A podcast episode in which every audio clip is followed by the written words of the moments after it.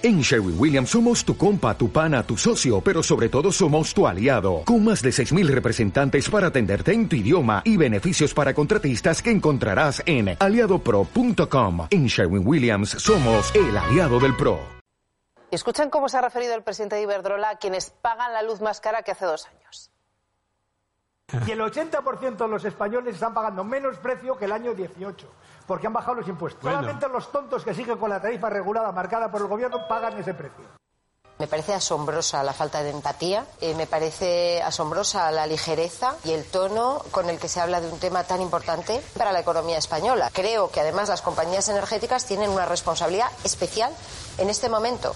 Así que les insto a que trabajen en favor del interés general, que proporcionen la información para que podamos actualizar el índice de precios al consumo. Que una persona como él se mofe de las personas más necesitadas de nuestro país es una vergüenza. Y le pido que rectifique y que pida disculpas. Son justamente los más débiles, las más débiles, débiles las que están acogidas a esa tarifa y no se merecen este trato. Bueno, todo el mundo, ya lo ven, se escandalizó con lo de Sánchez Galán, el presidente de Iberdrola, uno de los hombres más poderosos y más ricos de España, al frente de una de las compañías energéticas más importantes y con más proyección internacional, llamó tontos a los 10 millones de ciudadanos que tienen tarifa regulada. Ole tú, Galán. Bueno, la respuesta del gobierno a la provocación de Galán ya la han visto. Calviño le reprocha su falta de empatía ante un tema tan importante y Yolanda Díaz le exige que trate con respeto a los ciudadanos y también una rectificación y una disculpa. Y efectivamente, Galán ofreció sus más sinceras disculpas y aseguró que no quería zaherir a nadie y que sus comentarios se hicieron en un ambiente coloquial. Pues ala, ya está, todos contentos. El gobierno regaña a Sánchez Galán, el presidente de Iberdrola baja un poquito las orejas y a correr. No sé, Rick. ¿Sabéis lo que yo creo? Pues que el papel de un gobierno no es regañar a los grandes empresarios que van desobrados por la vida, sino demostrarles con praxis de gobierno quién manda. No me digáis que no molaría ver a un gobierno acabando de una vez con el sistema marginalista de fijación de precios de la energía, que es una estafa, o ver al gobierno haciendo una empresa pública de energía, o qué narices, nacionalizando Iberdrola. Molaría todo. Molaría todo, pero en realidad eso no se puede, ¿verdad? Yo he estado en un gobierno y he sentido la impotencia, la impotencia de tener pocas competencias, la impotencia de no poder convencer al socio de que con quien hay que ponerse firme y duro es con los poderosos. Y he vivido lo que es comprobar que en realidad las grandes compañías parece que mandan mucho más que el propio gobierno en el que estás tú. Galán e Iberdrola tienen en su consejo de administración a varios dirigentes del PSOE.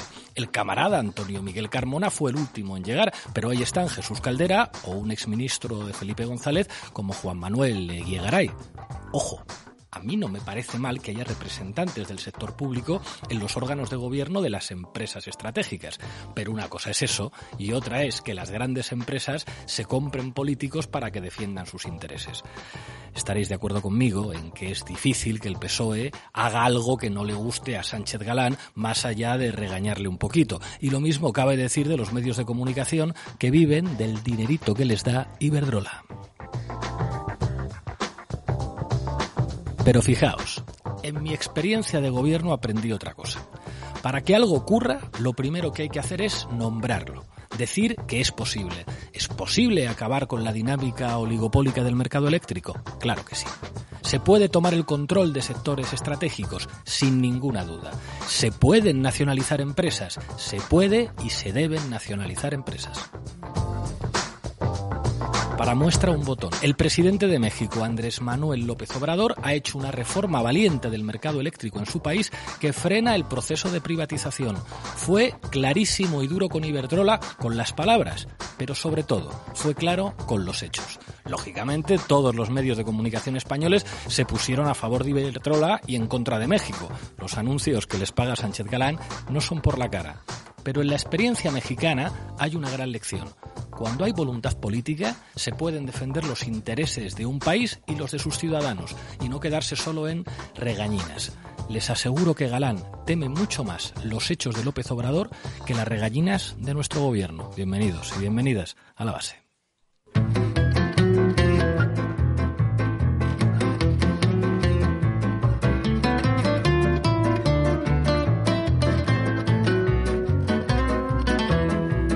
Base, de lunes a jueves en público.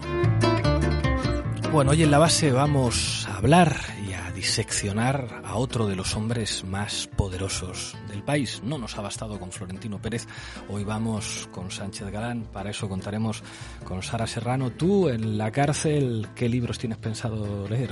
Pues yo creo que novela negra, por eso de que aunan vicios y metáforas, que es lo que decía Montalbán, que hacía falta en tiempos de crisis de certezas. A Manu Levín le toca nada más y nada menos que analizar a los medios de comunicación. Tú en la cárcel, ¿qué vas a hacer? ¿Leer o ponerte cachas conmigo en el gimnasio? La verdad es que no tengo pensado ir a la cárcel. Yo soy un ciudadano ejemplar, Pablo. Ya, o sea, entonces ya lo han oído. Manu Levín elige cuneta.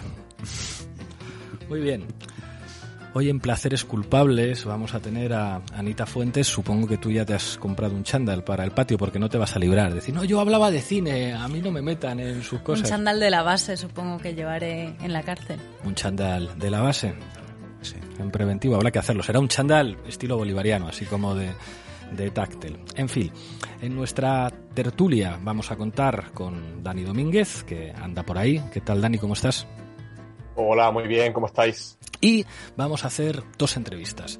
A David Jiménez, que fue director del periódico El Mundo y que explicó en su libro El director cómo las grandes empresas se pueden comprar periodistas y se pueden comprar periódicos, y con José Luis Eras, miembro de Ecologistas en Acción y que fue espiado por orden presuntamente del jefe de Iberdrola. Así que, esperando que este no sea el último programa que hacemos antes de que nos enchironen a todos, arrancamos Lolo y José, que aquí no se va a librar de la cárcel nadie. Vamos allá. La base de datos. A Rachandeol, Sara Serrano Norris, ¿cómo estamos? Bien, pues hoy quería contar algunos elementos de la biografía de Ignacio Sánchez Galán, el hombre que lleva casi 20 años al frente de Iberdrola. Sus inicios al frente de la eléctrica se produjeron de la mano del expresidente de Iberdrola, Íñigo Oriol Ibarra, que le introdujo en la burguesía vizcaína. Años después, Galán colocó al hijo de Íñigo Oriol, ¿sabéis dónde? En el Consejo de Administración de Iberdrola. Pues sí, gracias a Oriol Ibarra, Galán tejió una red de apoyos entre las cajas baja, vascas, con Cuchabanca al frente, el entonces emergente Banco Bilbao y Vizcaya y los Getzales, los dirigentes del PNV. Del PNV. Estos apoyos de las élites políticas y económicas vascas, que todo el mundo lo entienda, siguen siendo fundamentales para Iberdrola. La prueba de ello es que con ocasión de la inauguración, allá en el año 2012 de la Torre Iberdrola, Galán destacó que su empresa era independiente, global, española y con sede en Bilbao. Por su parte, el partido, el partido Nacionalista Vasco siempre ha estado muy interesado en mantener la amistad con Sánchez Galán, precisamente para que la sede social de Iberdrola no deje nunca de estar en Bilbao. Eso implica dinero, tanto en inversiones como en términos de contribución fiscal. Los gelchales siempre han sabido hacer negocios. Pues sí, a día de hoy Iberdrola es la segunda empresa del IBEX, solo superada por Inditex, y tiene 9.000 empleados directos. Durante 2021 Iberdrola obtuvo beneficios históricos, alcanzando la cifra de 3.855 millones de euros. Y también en 2021 Sánchez Galán se convirtió en el directivo que más aumentó su sueldo, embolsándose 12 millones de euros. Esto en el peor año de la pandemia, en medio de una crisis económica global y con millones de españoles con dificultades para pagar suministros y mantener caliente sus casas. Muchos presentan a Sánchez Galán como un buen patrón. Sin embargo, en la acumulación de su ingente capital hay algunos episodios un poco oscuros, ¿verdad, Sara? Así es, esto es algo que ha salido a la luz en el contexto de la investigación del caso Tandem. Los audios y los documentos del excomisario Villarejo, que destapó el Confidencial en 2019, revelan el espionaje por parte de Iberdrola a dirigentes políticos, ecologistas, líderes sindicales de su propia compañía o rivales empresariales, como es el caso de Manuel Pizarro o Florentino Pérez. Los presuntos servicios de Villarejo a la, eléctrica se extendieron durante casi 13 años. Entre los imputados en el juicio de la macrocausa Tandem, en junio del año pasado, se encontraban el propio Sánchez Galán como último responsable del espionaje a Florentino Pérez en el contexto del intento de asalto de ACS a Iberdrola, el exdirectivo de Iberdrola, José Antonio del Olmo, o Antonio Asenjo, ex jefe de seguridad de la eléctrica, hombre de confianza de Sánchez Galán e interlocutor de Villarejo para dañar la reputación de Florentino Pérez. Precisamente en el contexto de la guerra entre Florentino y Galán, Asenjo protagonizó un momento en conversación con Villarejo que, como cuenta el Orduí, quedará en los anales del capitalismo noir castizo. Vamos a escucharlo. Vamos, vamos. ¿Sí que no más barato matarle? No, realmente. Estás hablando de unos temas y tal ahí que cuando... De verdad que, que, que me trae mucho matarle y quito problemas. Una semana fuera muerto. menos mal. La matado Bueno, menos mal que tiene tu... Ha cogido el virus de la gripe. Menos mal. Al loro, Asenjo planteaba a Villarejo la eficacia de acabar con la reputación de Florentino a golpe de titulares y filtraciones, diciendo, pero si es que me sale más barato matarle, me sale más barato matarle, macho. Esto lo estaba diciendo el jefe de seguridad de Sánchez Galán en relación a Florentino Pérez. Con lo que Asenjo no contaba es que Tito Floren contaba con un guardaespaldas muy cachas, Antonio García Ferreras.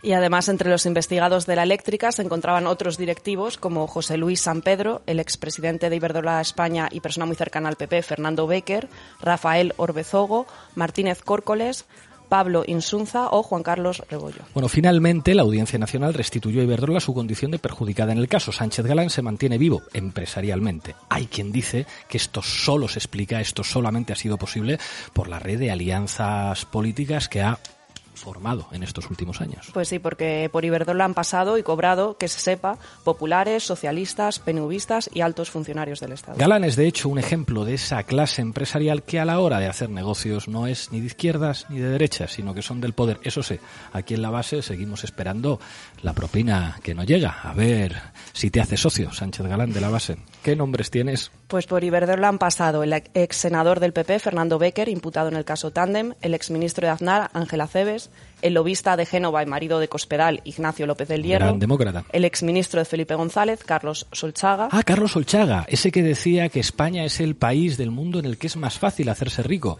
Gran hombre de izquierdas, gran demócrata, Solchaga. También el ex ministro de Felipe González, Juan Manuel Eguía Agaray, el ex ministro de Zapatero, Jesús Caldera, la ex ministra de Rajoy, Isabel García Tejerina, o más recientemente el también socialista, Antonio Miguel Carmona. Creo que cualquiera puede entender que así es como se explica la permisividad política con las grandes energéticas que han tenido y tienen el Partido Popular y el PSOE. Recordemos que Galán amenazó con dejar de invertir en España si se tocaban los conocidos como beneficios caídos del cielo. Una santa estafa en lo que él llegó a calificar Sánchez Galán de intervencionismo terrorífico. ¡Socorro! ¡Que vienen los comunistas a acabar con el oligopolio eléctrico! ¡Oh, my God! Pues un ejemplo paradigmático del funcionamiento de estas puertas giratorias es la contratación del hijo del presidente socialista de la Junta de Extremadura, de Fernández Vara, que ocupa el cargo de responsable de medios sociales en Iberdrola. ¿Cómo, cómo, cómo, cómo? Que el hijo de Fernández Vara, del PSOE Somos la Izquierda, tiene un cargazo en Iberdrola. No te creo, Sara. Pues sí, el No expresidente, el presidente de Extremadura asegura además que nunca tuvo nada que ver en esta contratación.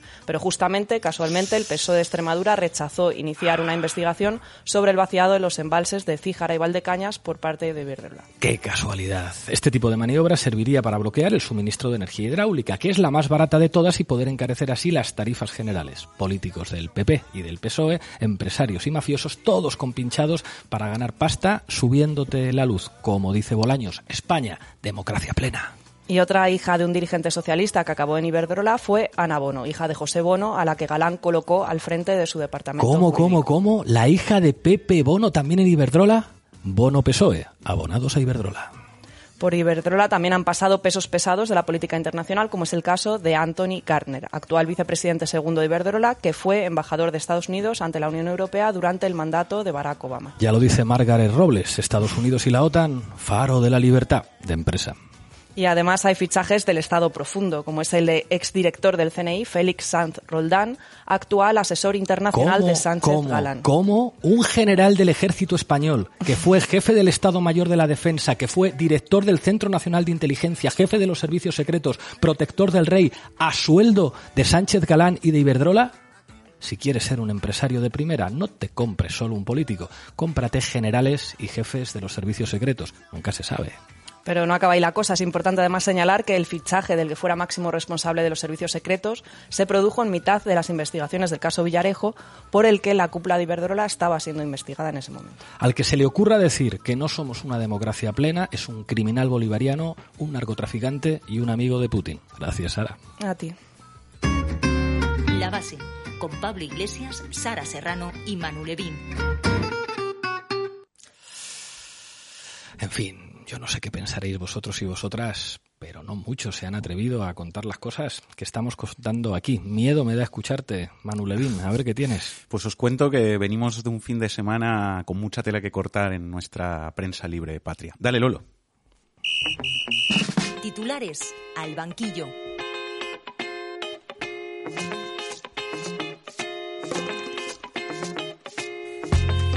Bueno, lo primero, antes de analizar qué dicen los grandes medios de comunicación sobre Ignacio Sánchez Galán, que os lo voy a contar, hoy no podemos no comentar la desfachatez que se ha marcado Lucía Méndez, periodista estrella del diario varias veces condenado por mentir y por inventarse noticias y entrevistas falsas, El Mundo. Bueno, Lolo, pon una música a la altura de la dignidad de Lucía Méndez. Yo me voy a poner un, un mate.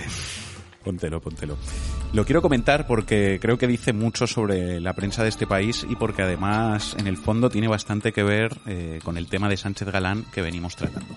Resulta que Lucía Méndez, que lleva siendo por este motivo trending topic en Twitter durante todo el fin de semana, publicó el sábado en El Mundo una columna de opinión titulada Examen de conciencia en la que afirma que en España, ojo, los medios de comunicación y los periodistas no hablan de ti, Pablo Iglesias, porque tienen miedo. Y añade que ella ha decidido este sábado, ahora sí, dejar de autocensurarse para hablar de ti. ¿Cómo lo ves? Ah, que lo ha decidido este sábado. sí. Este sábado ha decidido que deja de autocensurarse para hablar de mí. ¿Y qué es lo que dice en el mundo? Porque es que hay que pagar para leer el artículo y, y como no os habéis suscrito todavía todos y todas a la República de Público, no nos llega para pagarle al mundo y leer los artículos Yo de te lo, Lucía Méndez. te lo leo y Tú sí lo has sorteamos, leído, ¿no? te- sorteamos la suscripción. Dice Lucía Méndez. Escribiendo sobre él, sobre Pablo Iglesias, nos exponemos a la ira de sus devotos en las redes y a que él mismo nos arree una lección de periodismo. Por eso muchos periodistas se autocensuran y no hablan de Pablo Iglesias. No quieren que les ponga a parir. Yo misma me he autocensurado. Hasta hoy. Frotaos los ojos, pellizcaos si queréis, que ya os digo que no estáis soñando ni alucinando, porque esto es 100% real. O sea, Lucía Méndez está diciendo que en España muchos periodistas se autocensuran y no hablan de Pablo Iglesias, que es seguramente, no sé si estaréis de acuerdo conmigo, la persona de todo este país a la que más horas de televisión y más ríos de tinta se le han dedicado y se, le siguen dedicando. De hecho, yo creo que no ha sido precisamente para hacerle alabanzas, ¿no? Por cierto, eh, Lucía Méndez, frente a las críticas de miles de personas que no daban crédito a esta afirmación, eh, ha recibido durante el fin de semana el apoyo de otros jerarcas del poder mediático en España, como Ana Pastor de la Sexta. Bueno, pues la verdad es que reconozco que es para echarse a temblar, porque si el fusilamiento mediático que hemos vivido hasta ahora en realidad era que los medios de comunicación se estaban mordiendo la lengua conmigo, no sé qué vamos a ver ahora que han decidido dejar de autocensurarse. A lo mejor ahora, no sé, se inventan que estoy a sueldo de los dictadores más perversos de la Hombre, tierra. eso, eso creo que ya, Pablo. Es verdad. ha La verdad es que eso ¿eh? ya lo han dicho. Y en especial, por cierto, el periódico de Lucía Méndez. Pues no sé, a lo mejor directamente hacen un llamamiento a que grupos de neonazis vayan a rodear mi casa y me amenacen de muerte. Sí, la verdad es que eso lo han hecho también. ¿Qué puede pasar? Pues fíjate porque en realidad hay una frase en el texto de Lucía Méndez que puede considerarse una ofensa incluso superior a las que estás mencionando. No te puedo creer. Y que hablaría de esa decisión de dejar de contenerse para insultarte. Dice, hace un año que Pablo Iglesias cambió el despacho por los micrófonos para seguir haciendo política por otros medios. Ahora somos colegas. Somos lo mismo. Él así lo cree. Uy, lo que me ha dicho. O sea, Lucía Méndez dice que ahora consideras que eres lo mismo que ella y que otros periodistas del mundo y de otros medios de Pues comunicación. tenías toda la razón, Manu Levín. Me han dicho de todo en estos años, pero nunca nadie me había dicho algo tan horrible. Que soy como Lucía Méndez y Hay el que mundo. reconocer que es, Se ha pasado tres es muy pueblos, cruel. ¿eh? Vamos a escuchar un momento qué opinaba David Jiménez, exdirector del periódico de Lucía Méndez, sobre la acción de los poderes en España contra Iglesias y contra Podemos. ¿No? Estábamos viviendo un momento en el que Pablo Iglesias se veía como una posible alternativa al poder. Y la élite veía eso con terror. Y ahí yo creo que se toma la decisión en el establishment para decir qué hacemos para evitar que esta gente llegue al poder. Yo creo que esto es uno de los grandes escándalos de la democracia en este país y lo que me llama la atención es que no sea mediáticamente mucho más escándalo de lo que está siendo. Bueno, esto es lo que opinaba el jefe de, de Lucía Méndez. Creo que se comenta solo. Por cierto, Lucía Méndez, eh, que trabajó en el gabinete de prensa del presidente Aznar. Lucía y- Méndez trabajó a sueldo de Aznar para Aznar en la. Moncloa. Efectivamente. Em, Periodistas que trabajan para políticos. ¿no? Bueno, pues ahí estuvo Lucía Méndez trabajando con Aznar y lo que os quería decir es que tiene varios capítulos del libro de David Jiménez dedicados a ella. David Jiménez la llama la digna y dice de ella, por ejemplo, que cuando volvió a El Mundo tras trabajar con Aznar, eh, cito literal, ejercía su influencia sin sutilezas, a gritos en mitad de la redacción, casi siempre con tono abrasivo. Tono abrasivo debe querer decir que era un poco brasas, ¿no? A lo mejor quería decir eso. El artículo de Lucía Méndez eh, ha seguido provocando réplicas y hoy mismo ha sido el turno de Álvaro Nieto, que es el director de, de Objective, el tabloide de la ultraderecha venezolana que se ha hecho fuerte en el barrio de Salamanca, en Madrid. Nieto comienza su texto, titulado Periodismo colaboracionista, diciendo, Pablo, que eres un caradura sin escrúpulos, un mentiroso compulsivo y, para colmo, un vago redomado. Está claro que Nieto es otro de los aterrorizados que se muerde la lengua y se autocensura. Efectivamente.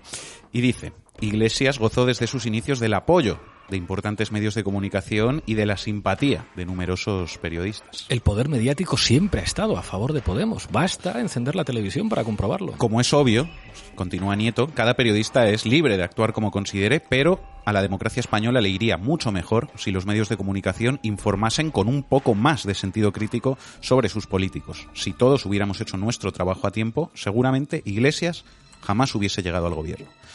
Más allá del deseo que expresa este tipo de que en España el poder mediático tendría que haberle dado a Podemos más duro, eh, lo que está diciendo aquí Álvaro Nieto es muy interesante porque está reconociendo que el poder mediático es un actor político Total. de primer orden que tiene la capacidad de aupar o destruir a líderes políticos y de Es más, lo que está diciendo es, los periodistas tendríamos que haber evitado que este tipejo llegara a ser vicepresidente del gobierno, porque para eso estamos, los periodistas, dice Nieto, para decidir quién puede estar en el gobierno y quién no. Los ciudadanos, no. Los poderes mediáticos. bueno, se agradece que, que por lo menos lo reconozcan abiertamente. En fin, como os decía al principio, esta derivada de Lucía Méndez eh, tiene bastante relación con el tema de Sánchez Galán y Iberdrola, porque la beligerancia que muestran cañones mediáticos como El Mundo frente a tipejos como Sánchez Galán contrasta enormemente con la actitud sumisa que mantienen estos mismos medios de comunicación hacia empresas como Iberdrola y hacia multimillonarios como Sánchez Galán que estafan y que insultan a- a la ciudadanía española. Bueno, pues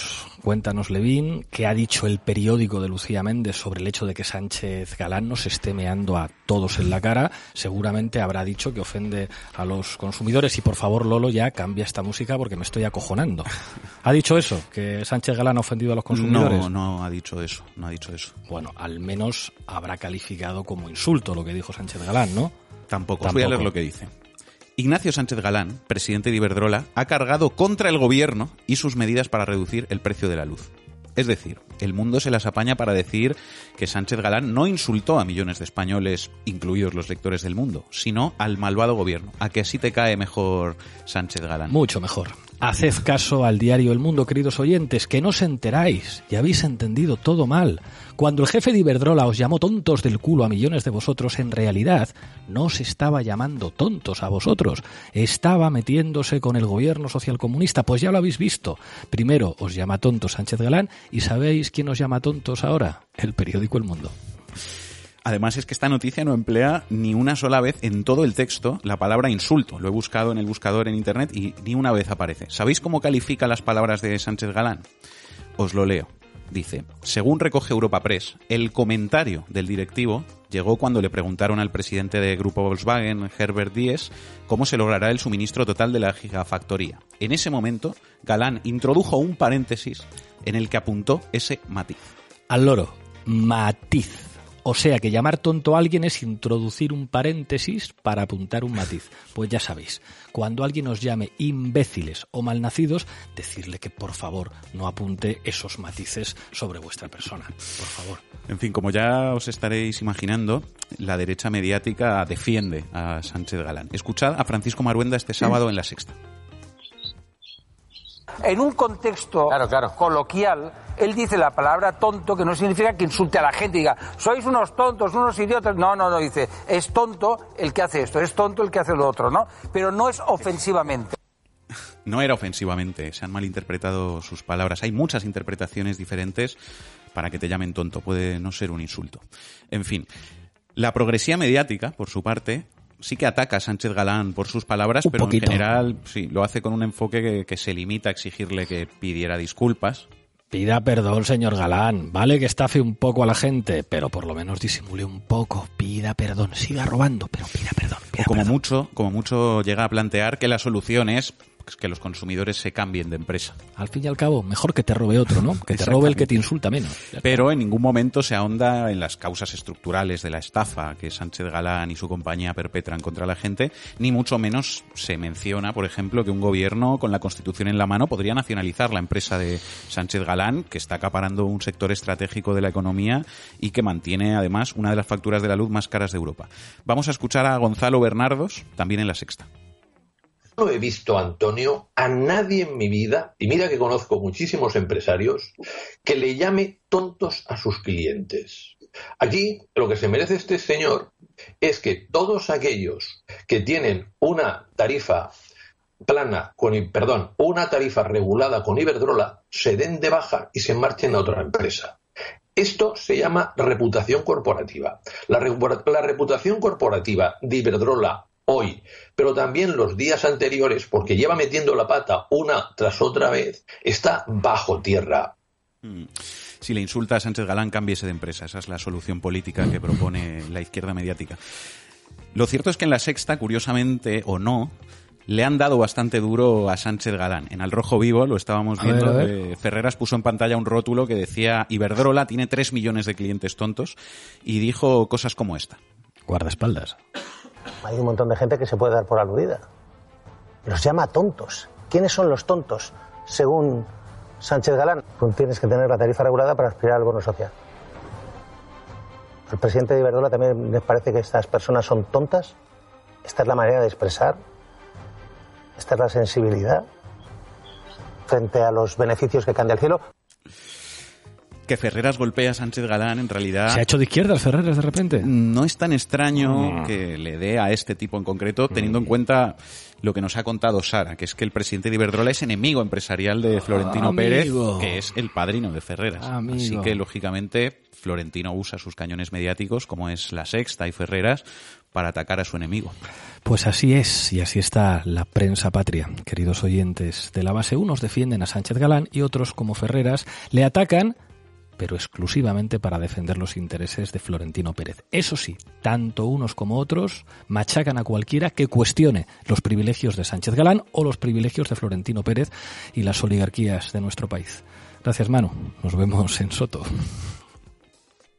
¿Cuánto tiempo nos tardó a nosotros esa crisis por el incremento en el precio del gas? Cinco días. ¿Cuánto le costó al pueblo de México esa crisis? Nada. No aumentamos tarifas porque ya decidimos deshacernos del modelo fallido neoliberal que consiste en beneficiar solo a empresas particulares a costa del sufrimiento de la mayoría de la gente, a robar a otra parte. Bueno, conectamos con Gogh. Ahí está David Jiménez. David es autor del que a mi juicio es uno de los libros más importantes de los últimos años, El director, un libro en el que nos habla, nos hablaba de sus experiencias como director del diario El Mundo y en el que explica algunas cosas que quizás se sabían, pero que nunca se habían explicado, que es eh, el funcionamiento de los medios de comunicación y, la relación con las empresas. La primera pregunta va por ahí. En tu libro explicas lo que llamabas los acuerdos, unos pactos negociados, en este caso entre entre la propiedad del periódico y, las grandes empresas. Eh, háblanos de esto, o sea, digamos, qué servicios eh, compraban, cuánto pagaban, eh, qué, cuál fue en concreto el papel de, de Iberdrola en, estos acuerdos con el mundo. Bueno, de hecho, el, el, título de los acuerdos fue una de las opciones antes de que fuéramos por el director, ¿no? Porque era eh, yo creo que el tronco fundamental que sujetaba a esa relación incestuosa que hay en España entre los medios de comunicación y las grandes empresas. Básicamente consiste en que esas eh, grandes empresas eh, daban a los medios, incluido el mundo, mucho más dinero del que le correspondía por su audiencia y a cambio, pues los medios lo que hacen es ocultar o no publicar cosas que incomodan tanto a las empresas como muy especialmente a los presidentes de esas empresas que se están comprando así, digamos que un seguro frente al periodismo incómodo. Y ahí eh, en el director cuento mm, casos incluso de empresas como Mercadona que no ponían publicidad en el periódico y sin embargo sí invertían un gran dinero en, en ello, ¿no? Em, Telefónica, tuve un encontronazo con el entonces presidente, ¿no? César Alierta, muy duro, precisamente mm, en el que se amenazaba con eh, retirar la publicidad de esa gran empresa.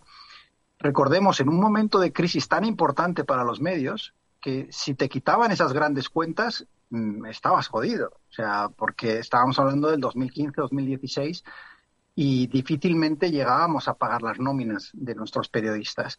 Entonces, eh, eso al final es una atadura eh, de los medios que hace muy difícil informar eh, libremente al público sobre lo que ocurre en esas empresas y lo hemos visto pues con todas las grandes empresas. bueno, las cantidades las negociaba presidencia, en el caso de unidad editorial eran paquetes que incluían todos los medios del grupo, es decir, no se negociaba solo un acuerdo con el diario El Mundo, sino con el diario El Mundo, marca, expansión, había patrocinios, había publicidad, había muchas partidas diferentes, pero claramente eran cantidades que no nos correspondían y que si hubiera hecho una métrica de, de la audiencia que generamos y el impacto publicitario que tenían, pues habría sido mucho menos. A mí me dijo el presidente de mi empresa en un momento dado, no se puede hacer el periodismo contra quienes nos hacen favores. Claro, yo llevaba 20 años fuera de España y llegaba después de haber estado siendo corresponsal y aquello para mí era un shock, dentro de que entendía que había un juego de acuerdos y que había que no todo era limpio, pero nunca imaginé que llegaría a ese grado de dependencia en el caso de los medios. En el caso concreto de Iberdrola y de, y de Sánchez Galán hay, hay un hecho que explica además la guerra mediática que hay hoy con esto y es que eh, Sánchez Galán contrató a Villarejo, digamos, para hacerle la guerra a Florentino Pérez, también a grupos ecologistas y a algunos adversarios políticos y empresariales. Tú explicas en el libro, además, que Villarejo era una de las fuentes principales de noticias para el periódico. Háblame de esto. Bueno, no solo del mundo, era la fuente fundamental de las cloacas eh, para casi todos los medios y en el director se habla de los chicos de Villarejo, ¿no? Es decir, un grupo de periodistas a los cuales además también había grabado, les tenía también pillados por las partes, ¿no?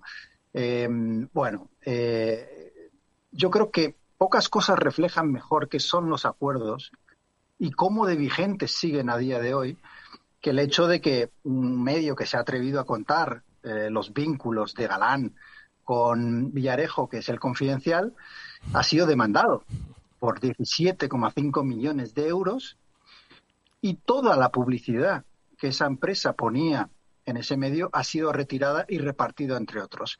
Pero aquí lo interesante es la reacción del resto de los medios, porque ¿dónde está el compañerismo hacia el confidencial? ¿O dónde los editoriales denunciando el ataque a la libertad de prensa. De hecho, eh, Reporteros sin Fronteras lo ha considerado inaceptable. Es decir, hay un silencio atronador alrededor de esa demanda por la sencilla razón de que eh, Galán, a través de esa corporación, tiene puesto dinero, invertido dinero en publicidad, patrocinios eh, y, otros muchos acuerdos que hace que nadie quiera hablar ni criticar al capo de esa empresa. Sobre todo, lo que se está haciendo es enviar un mensaje a través del confidencial. Esto es lo que te puede ocurrir si tocas al presidente. David Jiménez, autor de El Director, un libro que todos los seguidores y seguidoras de la base deberían leer, el libro que Lucía Méndez no quiere que leáis. David, muchísimas gracias. Hasta la próxima. Un abrazo.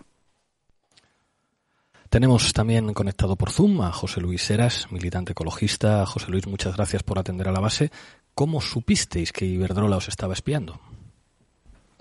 Bueno, lo supimos, eh, ¿se me oye? Sí, sí, adelante, se te oye perfectamente. Eh, lo supimos, lo confirmamos después de las declaraciones de, de Villarejo, cuando él confesaba que había infiltrado eh, entre nosotros en las manifestaciones a, a gente suya. Bueno, en una manifestación abierta eh, no vas mirando al de al lado si le conoces o si no. Son manifestaciones abiertas, por supuesto. Pero la declaración de Vialejo nos puso, pues, bueno, nos certificó las sospechas. ¿Por qué Iberdrola quería vaciar varios pantanos de Extremadura? Eh, bueno, son procesos distintos. ¿eh? Eh, los pantanos de Extremadura estaban destinados a la producción de energía eléctrica. El pantano de aquí está destinado a la refrigeración de una central de ciclo combinado. Quema el gas argelino por una parte y el gasoil en caso de que ese gas falte. Entonces, el proceso no es un proceso de generación hidroeléctrica, sino de refrigeración de una central térmica. ¿Qué consecuencias puede tener a vuestro juicio esto? ¿Pensáis que se van a depurar responsabilidades, que se va a seguir hablando del espionaje? El espionaje aquí ya es una es como una asignatura fija que, que aquí. Hasta, hasta la fecha, eh, el mercenario Villarejo, que bueno, ya sabes, este trabaja al que le paga, por el que le paga, eh, ya ha comentado que eh, la, la, el cambio de opinión del Partido Socialista hacia la central térmica, bueno, ayudó 15 millones de euros que le traspasó Iberdrola y Galán está detrás de, de esa circunstancia. Bueno, ha defenestrado al jefe de seguridad, pero bueno, en las últimas declaraciones le ha dicho que lo que ha declarado son unas obviedades que no le sirven para nada al procedimiento, después de que el señor Galán dijera que le sacara del procedimiento, ¿no? no, no se va a depurar. El Partido Socialista no ha demandado a Villarejo por falsas acusaciones. Le ha dicho que el Partido Socialista ha cobrado 15 millones de euros y hasta la fecha nosotros no sabemos que se haya prestado, que se haya puesto una demanda contra las declaraciones de Villarejo por, por falsa acusación o por lo que sea. No lo sabemos. O sea que eso se va a quedar ahí. Yo lo veo nosotros, lo vemos muy difícil que se haga luz en este, en este proceso, como en tantos otros. ¿eh? José Luis Eras, militante ecologista, muchísimas gracias por atender a la base. A vosotros por consultarme sobre este tema y continuar en esta línea. Gracias. No lo dudes. Hasta pronto. Estamos ya en, mesa de análisis. Contamos con Dani Domínguez, es periodista en La Marea, sabe mucho de esto. Eh, Dani, ¿cuál es tu análisis sobre lo que representa Iberdrola y sobre lo que representa Sánchez Galán para entender la estructura de poder en España? Bueno, habéis contado ya bastantes cosas y, bueno, voy a intentar trazar una línea desde, que, eh, desde que Sánchez Galán se convierte en vicepresidente de Iberdrola en 2001 hasta ahora. Estamos hablando de 21 años de, de mandato, primero como vicepresidente y luego ya como presidente en, en 2006. Ahora mismo, eh, Sánchez Galán junto con Florentino probablemente sean los últimos representantes de lo que es la vieja guardia del IBEX 35. ¿Vale? Coincide su, su nombramiento como vicepresidente con el de otros como, como Francisco González de BBVA, defenestrado también por su supuesta relación con Villarejo y de otra persona como César Alierta en Telefónica, de quien bien también ha hablado ya David Jiménez, ¿no? Pero Sánchez Galán se mantiene. El resto de empresas han ido cambiando porque han visto que tenían que adaptar sus directivos y sus presidentes a las nuevas formas de hacer negocio ahora mismo en, en, en España, ¿no? Pero Iberdrola, sin, sin, embargo, no lo ha cambiado. Y Sánchez Galán lo, lo, ha hecho bastante bien, hay que reconocérselo. Ha jugado mucho con el greenwashing en Iberdrola para, para, bueno, para, para hacerla ver como una de las empresas más verdes, ¿no? También, bueno, su logotipo ya, ya lo dice todo, ¿no? Sin embargo, en los últimos años eh, yo creo que por una guerra abierta con el gobierno de, coalición ha decidido sacar todas sus armas y, ha destrozado la reputación de, de, Iberdrola. Sus armas han sido, por ejemplo, pues el fichaje de Antonio Miguel Carmona, que no responde a otra cosa, sino a esa lucha que tiene eh, contra, el, contra el gobierno de coalición. Pero también la forma, en general, todas las, empresas del cambian las formas de hacer negocios y de mantener estos contactos con la política, y Sánchez Galán no lo ha cambiado. Se fichó a, a, Fátima Báñez y a García Tejerina, ministra de, exministra de Medio Ambiente, que ya me parece un caso notable. Se la llevó primero a México y a, y a, y a Brasil y ahora se ha traído a, Tejerina otra vez a, a, España. Ha cogido al defenestrado eh, a Cebes y lo ha nombrado presidente de la comisión de, de nombramientos de Iberdrola. Es decir, que está haciendo las, las cosas como no la están haciendo ninguna otra empresa del, del IBEX 35. Y a esto se le suma, por supuesto, el escándalo del que hablabais, de- del tema de los, de los pantanos, ¿no? Eh, parecía que nadie se atrevía a jugar con el agua de tanta gente como ha hecho Iberdrola y ellos lo han hecho. Yo el, que, el caso que más conozco es el del pantano de Valdecañas en Cáceres y sé cómo dejó sin agua a miles de personas que viven en diferentes poblaciones adyacentes y cómo dejó sin agua a agricultores que dependían de ellos para regar, además en pleno verano. ¿no? Yo me acerqué a la zona y vi cómo, cómo sus cultivos se estaban, se estaban secando. Entonces, bueno, pues eh, la forma de hacer negocios de, de Sánchez Galán poco se parece a la que están llevando a cabo otras empresas del IBEX. Sara. Sí, Sánchez Galán es un ejemplo paradigmático de las buenas relaciones, al menos hasta ahora, entre el gobierno y las grandes empresas del IBEX. Y desvela también pues el modus, el modus operandi del capitalismo español, que siempre, al fin, a fin de cuentas, acaba apoyándose en el Estado para expandirse. Yo quería aprovechar que Dani has hecho una investigación en La Marea, eh, en digo, sobre las relaciones entre las empresas, de, o sea, indagando un poco en, la- en el poder de las empresas del IBEX, para preguntarte cómo ha sido tratado eh, Sánchez Galán desde los distintos gobiernos en nuestro país. Sánchez Galán siempre ha tenido muy buenas relaciones, tanto a derecha como a izquierda, si nos definimos al PSOE como izquierda, claro, y también con los nacionalistas vascos del PNV, como habéis contado, ¿no? Ahí, mira, voy a contar un acontecimiento eh, simpático para entender todo esto. Eh, nos vamos a julio de 2010, ¿vale? A la ciudad de Ciudad, a Ciudad Rodrigo, en la provincia de Salamanca. Allí se casa la hija de Ignacio Sánchez Galán. Entre los invitados se encuentran eh, Guillermo Fernández Vara, en Claro, esos momentos presidente de la Junta de Extremadura. Eh, no entiendo muy bien qué hacía el presidente de la Junta de Extremadura en un enlace que se produce en la provincia de Salamanca, pero ahí estaba. Él dice que como representante eh, público. También está allí José Bono, presidente en esos momentos del Congreso de los Diputados, y también está allí Bernardino León Gros, en esos momentos secretario general de la presidencia del presidente eh, José Luis Rodríguez Zapatero. Eh, en esos momentos, la, la esposa de Bernardino León Gros eh, era vicesecretaria de Iberdrola Renovables, o sea, ya tenía un cargo en, en Iberdrola. Eh, y posteriormente, como ya habéis comentado, eh, la hija de Bono acaba fichando por el departamento jurídico de Iberdrola y el hijo de Fernández Vara acaba siendo responsable de medios sociales de, de Iberdrola, ¿no?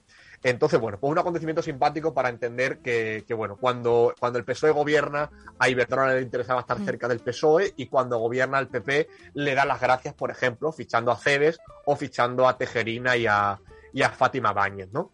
Eh, es curioso porque, bueno, pues estas relaciones al final lo que demuestran es que Iberdrola y Sánchez Galán atraen a quien les interesa. ¿Por qué les interesaba Fernández Vara? Porque ellos mismos lo han dicho. Iberdrola dijo el año pasado que Extremadura era el centro neurálgico de todas sus operaciones eh, renovables. Entonces, evidentemente le interesa tener mucho más cerca a Fernández Vara que a tener a otro presidente de otra comunidad en la que Iberdrola no tiene tantísimo, tantísimo negocio, ¿no? Y por eso, por eso lo hacen. Manu. Bueno, yo muy rápido. Si la energía fuera pública y estuviera bajo control de la ciudadanía, esto no pasaría, ¿no?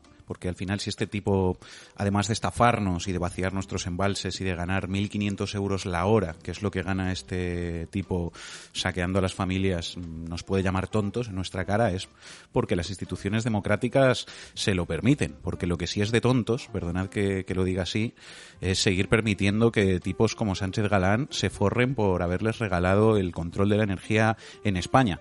Y, y las multas que los ponemos antes eh, que les ponemos, ¿no? Eh, por lo que hacen. Antes he visto un, un dato que ha tuiteado Julen Boyain, eh, un economista, que dice que la multa que le han puesto a Iberdrola por vaciar las presas que mencionabas eh, han sido 25.000 euros por presa. Eh, la multa equivalente para una persona que ganara 12.000 euros al año, 1.000 euros al mes, sería 24 céntimos. Es decir, eh, así es como, como se ríen en nuestra cara, decía Julen Boyain. Entonces, hace falta un gobierno en España que tenga gallas y que tenga dignidad y que le quite a Sánchez Galán su juguete y se acabó. Es decir, eh, como dice López Obrador, que se vayan a, a robar a otra parte. Y a partir de ahí mm, no hay que quedarse en el lamento, creo yo, sino entender la política porque las cosas suceden por algo.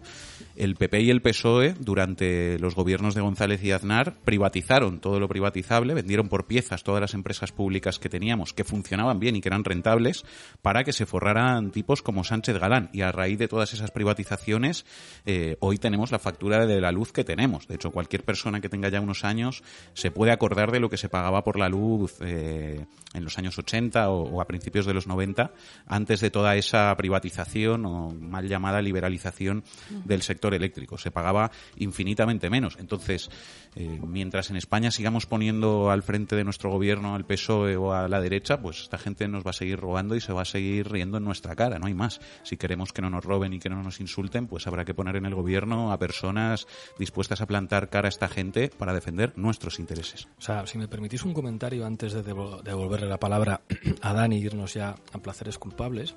O sea, volviendo a la entrevista que hacía David Jiménez, hay una cosa que dice que a mí me ha dejado aterrorizado. Cuando alguien en el mundo le dice, es que no podemos hacer periodismo con Iberdrola, porque dependemos de, Iber Iberdrola. O sea, lo que está diciendo un tipo que ha sido director del diario El Mundo, está revelando una de las verdades más censuradas en la radio y en la televisión.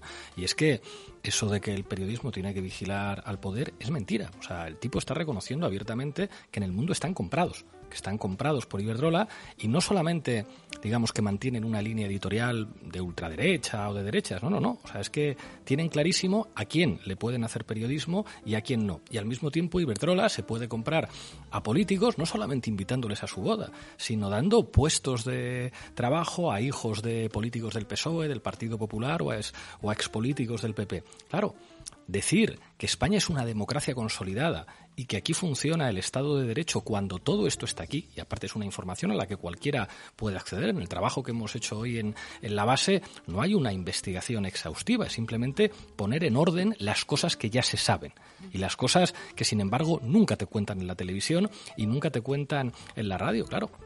Esto habla de una democracia limitada en la que es muy difícil imaginar pues que un partido, en este caso co como el PSOE, se atreva a cambiar absolutamente nada porque tienen a sus hijos y a sus familiares comprados en, en, en, la propia empresa y no digamos ya los periódicos que se dan golpes de pecho y dicen no, es que en realidad eh, los periodistas no hicimos lo suficiente para evitar que, que Podemos entre en el gobierno. Es impresionante. O sea, el nivel de dinámica autoritaria donde una gran empresa se compra una parte del gobierno, se compra una parte del periodismo y, ojo, el único periodismo oficial que le ataca es para defender los intereses de otro oligarca. Es decir, que lo que oíamos antes, es decir, si Ferrera se atreve a decir algo de Sánchez Galán, no es por lo que diga o haga Sánchez Galán, es exclusivamente porque está defendiendo los intereses de su patrón. Y esto es evidente. Y, y parece que esto lo decimos cuatro gatos. En fin. Dani. Eh, hablando de medios de comunicación, ¿no? Eh, desde la marea nos hemos manchado mucho las manos para poder contar cosas de Iberdrola. Y aquí estaba leyendo una noticia de junio de 2014. Iberdrola invita a 40 periodistas al Mundial del Brasil con los gastos pagados. Entre ellos Carlos Herrera o Pepe Oneto. Por decir solamente dos, pero podéis leer la lista en, en la marea, ¿no? Y, además del tema de los embalses, en la marea también publicamos eh, lo, y no quisimos venderlo ni, como exclusiva, porque nos daba un poco de vergüenza hacerlo, eh, la, la, contratación del hijo de Fernández Vara por parte de Iberdrola. Digo que no lo quisimos hacer como exclusiva porque yo soy extremeño, ¿vale? Pero yo no tengo fuentes en Extremadura periodísticas, trabajo desde Madrid. Eh, entonces a mí me dicen que el hijo de Fernández Vara está a sueldo de Iberdrola. Lo corroboro muy rápido porque lo pone en su LinkedIn. O sea, no me costó demasiado eh, corroborar el, el dato que me habían dicho. Lo publicamos y todos los comentarios que me llegan desde Extremadura es, ah, pero si esto ya lo sabíamos todos. O sea, esto era Voz Populi en Extremadura, lo saben los políticos de un lado y de otro y lo saben los medios de comunicación, pero nunca nadie lo ha publicado. A mí me parecía que era un escándalo en un momento en el que teníamos todo el tema de los embalses, ¿no? Que re relacionaba directamente a Iberdrola como Extremadura. Para mí me parecía un caramelo tener ese dato. Y si yo llego a trabajar en cualquier otro periódico regional, hubiese sido un dato que hubiese publicado a la primera de cambio. Pero y te, nadie lo y te hubieran puesto de patitas en la calle las primeras de cambio, compañero. ¿Tienes alguna duda? También puede ser, también puede ser. Pero a mí como periodista me parecía un caramelo. Y claro, cuando todo el mundo me escribía me decía, ah, bueno, pero sí que esto ya lo sabíamos aquí todo el mundo. Es decir, lo de Bono se sabía, lo de, lo de la mujer de Bernardino León se sabía y estaba publicado, pero en este caso esto no estaba publicado. Entonces, claro, al saber eso dijimos, no vamos a vender ni como exclusiva porque nos da esta vergüenza eh, lo básico que ha sido corroborar este dato y, y, publicarlo. Pero claro, esto tiene consecuencias para otros medios que viven de la publicidad, no solo para el confidencial que ha nombrado David Jiménez, también para Cuarto Poder. A Cuarto Poder se le retiró la publicidad de Iberdrola porque publicaron un artículo de opinión que era crítico con la eléctrica. Y bueno, como dependían en gran parte de, de estos anuncios de la eléctrica, al final acabaron cerrando el, el medio, ¿no? No fue una consecuencia directa, pero sí indirecta. Entonces, pues de esta forma actúan. En cuanto te metes con ellos, te quitan la publicidad. Lo bueno aquí en este caso es la marea, como no tenemos publicidad de ellos, pues poco tienen que hacer con nosotros. Muchísimas gracias, Dani. Ya sabéis, oyentes de la base, lo que hacemos en la base y lo que hagamos en el futuro va a depender básicamente de vosotros y vosotras. Pon cabecera de placeres culpables, Lolo.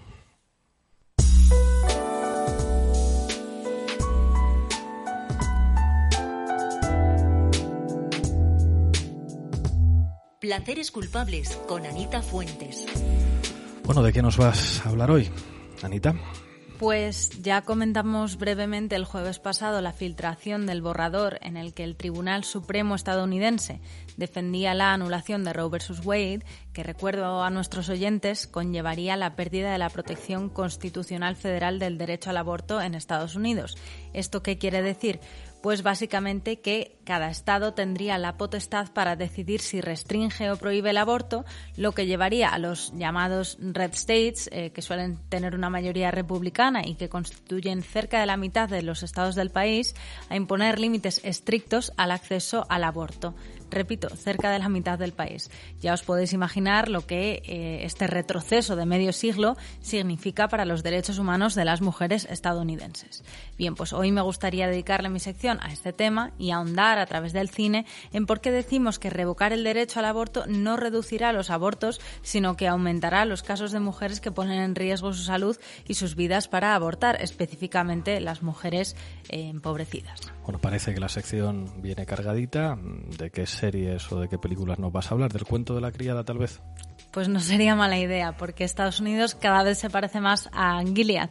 Pero he decidido ahorraros el calvario y he elegido una película que la verdad es más o menos igual de deprimente que el cuento de la criada, pero por lo menos no dura cuatro temporadas, que yo creo que es de agradecer. La película se titula El acontecimiento eh, dirigida por Audrey Diwan y basada en la novela autobiográfica de Annie. Para quienes os estéis preguntando dónde verla, se estrenó en cines el pasado 18 de marzo aquí en España, pero ya no está en la, en la cartelera en la cartelera. Pero tú vas a contarles dónde se puede ver muy pronto, ¿verdad? Sí, bueno, eh, todavía no está disponible en streaming en plataformas, pero os mantendré informados vía Twitter cuando investigue más. Bueno, y más allá de la cartelera, ¿de qué va la peli? Eh, pues cuenta la historia de Anne, una chica de familia humilde que estudia literatura en una universidad cerca de París y que se queda embarazada por accidente y se ve obligada a elegir entre abortar o renunciar a sus estudios y básicamente a su vida. Un clásico. La trama se desarrolla en Francia, en la Francia de 1963, cuando el aborto se castigaba con la cárcel. De hecho, por aquel entonces solo hacía 20 años de la ejecución de Marie-Louise Giraud, que fue guillotinada en 1943 por el gobierno de Vichy por ser lo que llamaban creadora de ángeles, es decir, una abortista profesional. No fue hasta 1975 que se legalizó el aborto en Francia. Por eso, en el acontecimiento solo se habla del aborto entre susurros y a puerta cerrada, hasta el punto de que ni el propio título de la película lo nombra, ¿no? Se llama el acontecimiento, no el aborto. Así, cuando Anne le insinúa a su médico de cabecera que no quiere tener el bebé, este le ordena que salga de su consulta inmediatamente por miedo a acabar él en la cárcel. Cuando Anne le cuenta a sus amigas lo que le ha pasado, pasa algo parecido, dejan de hablarla. Eh, cuando se lo cuenta a su amigo, este intenta acostarse con ella porque, según él, ya no corren ningún riesgo. Y cuando va al ginecólogo, este la engaña y le receta unas inyecciones que en vez de ayudarla a abortar, refuerzan al embrión. Incluso cuando por fin encuentra algún tipo de ayuda, Anne se siente profundamente sola. Y sobre esto va la película, sobre la soledad que experimentan las mujeres que deciden abortar. Una soledad que se acentúa con todos los obstáculos que deben sortear en una sociedad en la que el aborto es ilegal. Pero, volviendo al presente, a raíz del intento de revocar Roe vs. Wade, se ha abierto un debate que va más allá del género, es decir, de ser mujer, ¿no? y aborda el aborto desde una perspectiva interseccional. Eh, uno de los principales argumentos en este debate es que las mujeres ricas siempre tendrán acceso a los médicos, a los medicamentos y a los procedimientos que necesiten, por lo que esta decisión atacaría principalmente a la autonomía de las mujeres más pobres, que son las que no podrían viajar a otros estados eh, para abortar. Si pensamos en la película, la trama gira precisamente alrededor de una mujer que carece de medios económicos para encontrar una solución segura y que por ello se ve obligada a buscar un aborto clandestino. La protagonista además sabe que tener un bebé significaría volver a su pueblo y acabar trabajando en la fábrica local como su madre o como sus amigas de la infancia significaría renunciar a eh, ser la primera de su familia en ir a la universidad, por ejemplo, o eh, a renunciar a su futuro como escritora. Así pues, uno de los mensajes que la película pretende transmitir es que las mujeres de clase trabajadora son quienes sufren las consecuencias más graves de la prohibición o la limitación del derecho al aborto. Y a esto hay que sumarle otra dimensión, eh, además del género, otras dimensiones, además del género, eh, como la clase o la raza. ¿no? En Estados Unidos Gran parte del debate sobre la posible revocación de Roe vs. Wade se ha centrado en el posible impacto de esta decisión en las mujeres negras, latinas e indígenas, que suelen estar relegadas a la pobreza en este país. Bueno, desde luego, si la derecha y la ultraderecha siguen acaparando y aumentando su poder en el Poder Judicial, como ocurre con el Tribunal Supremo estadounidense, a mí no me extrañaría que se empezasen a hacer películas como El acontecimiento ambientadas en el momento actual. Pues mira, lo has clavado, porque en los últimos años de hecho, se han hecho bastantes. Y como ahora mismo el acontecimiento no está disponible en streaming, aunque me imagino que lo estará pronto, he traído una breve lista de películas que giran en torno a esta temática para que nuestros oyentes las vayan viendo mientras tanto. Empiezo por la más reciente de 2021, os recomiendo Lingui Lazos Sagrados.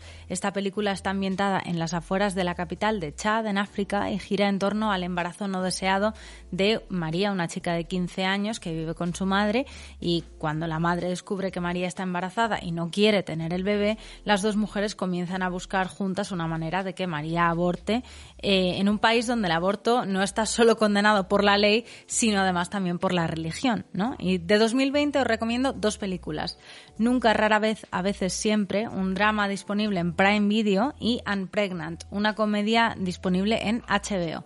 Estas dos películas están ambientadas en Estados Unidos eh, en el presente y cuentan precisamente desde distintas perspectivas la historia de una adolescente que se ve obligada a viajar a otro estado para abortar. Ambas películas ponen de manifiesto además lo importante que es el acompañamiento emocional para las mujeres en este tipo de situaciones. Y ya la última, y os dejo, eh, si nos vamos un poco más atrás, os recomiendo Cuatro meses, tres semanas y dos días, disponible en Filmin. Esta película está ambientada en la Rumanía de Ceausescu y narra los problemas de, los de dos estudiantes que se enfrentan al embarazo no deseado.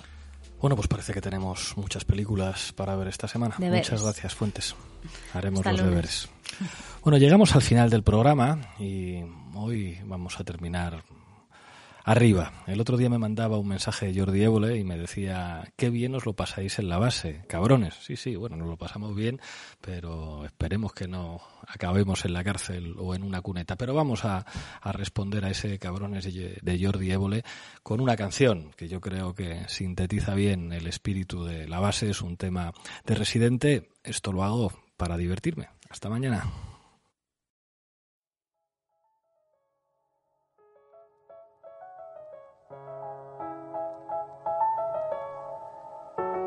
Estoy un poco intranquilo mientras el género urbano vigilo, asomando la mirada como un cocodrilo en el río Nilo, ajustando un par de cuentas pendientes antes de que llegue Milo. Sentado en una silla bajo una sombrilla en camisilla, con el perro mordiéndome la zapatilla, eructando tortilla y las tostadas con mantequilla, apuntando al horizonte con un rifle sin mirilla, mientras hablo solo como Don Quijote, con espuma de cerveza en el bigote, esperando a que estos hot dogs salgan del camarote como un brote antes de que se les hunde el bote. Pero como siempre la mierda sale a flote. Estoy preparado para darle a estos soplapotes hasta que el cartucho se me agote. Hoy le tumbo el marketing de un tirón como tumbamos las estatuas de Cristóbal Colón. Yo rompo esta chatarra como rockero en los 80 rompiendo su guitarra con el res y tú.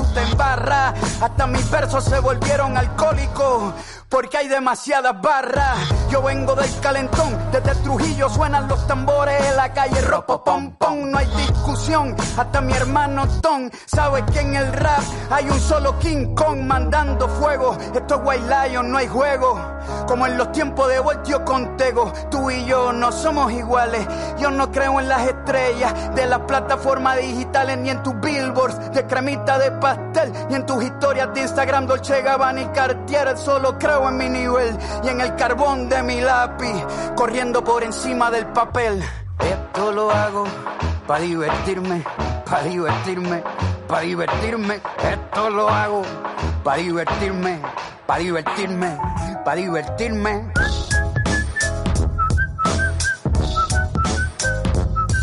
Como ya mismo me voy, me voy a llevar un par antes de irme.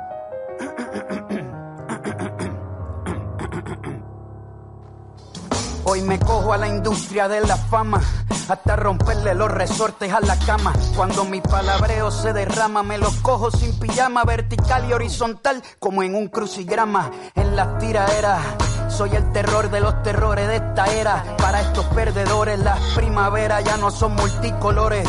Porque donde tiro un punchline dejan de crecer las flores. Son artistas de quinta que escriben menos que un bolígrafo sin tinta. Cuando me ven se descomponen, color blanco pálido.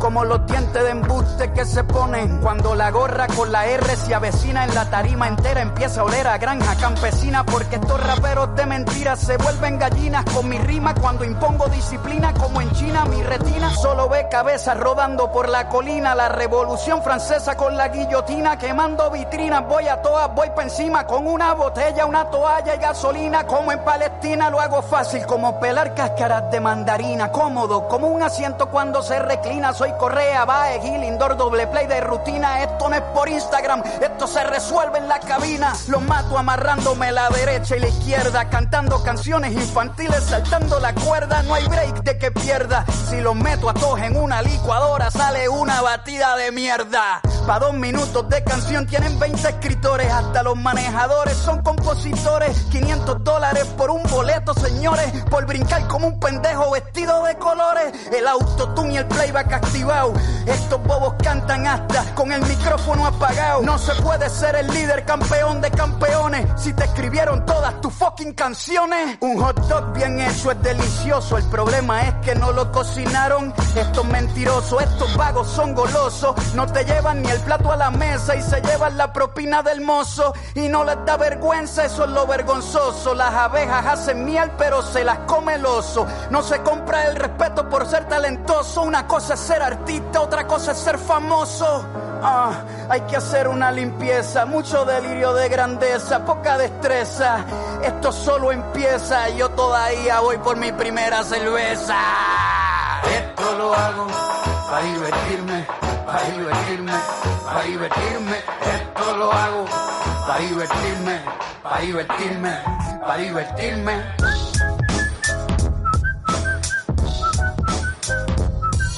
Como ya mismo me voy, me voy a llevar un par antes de irme.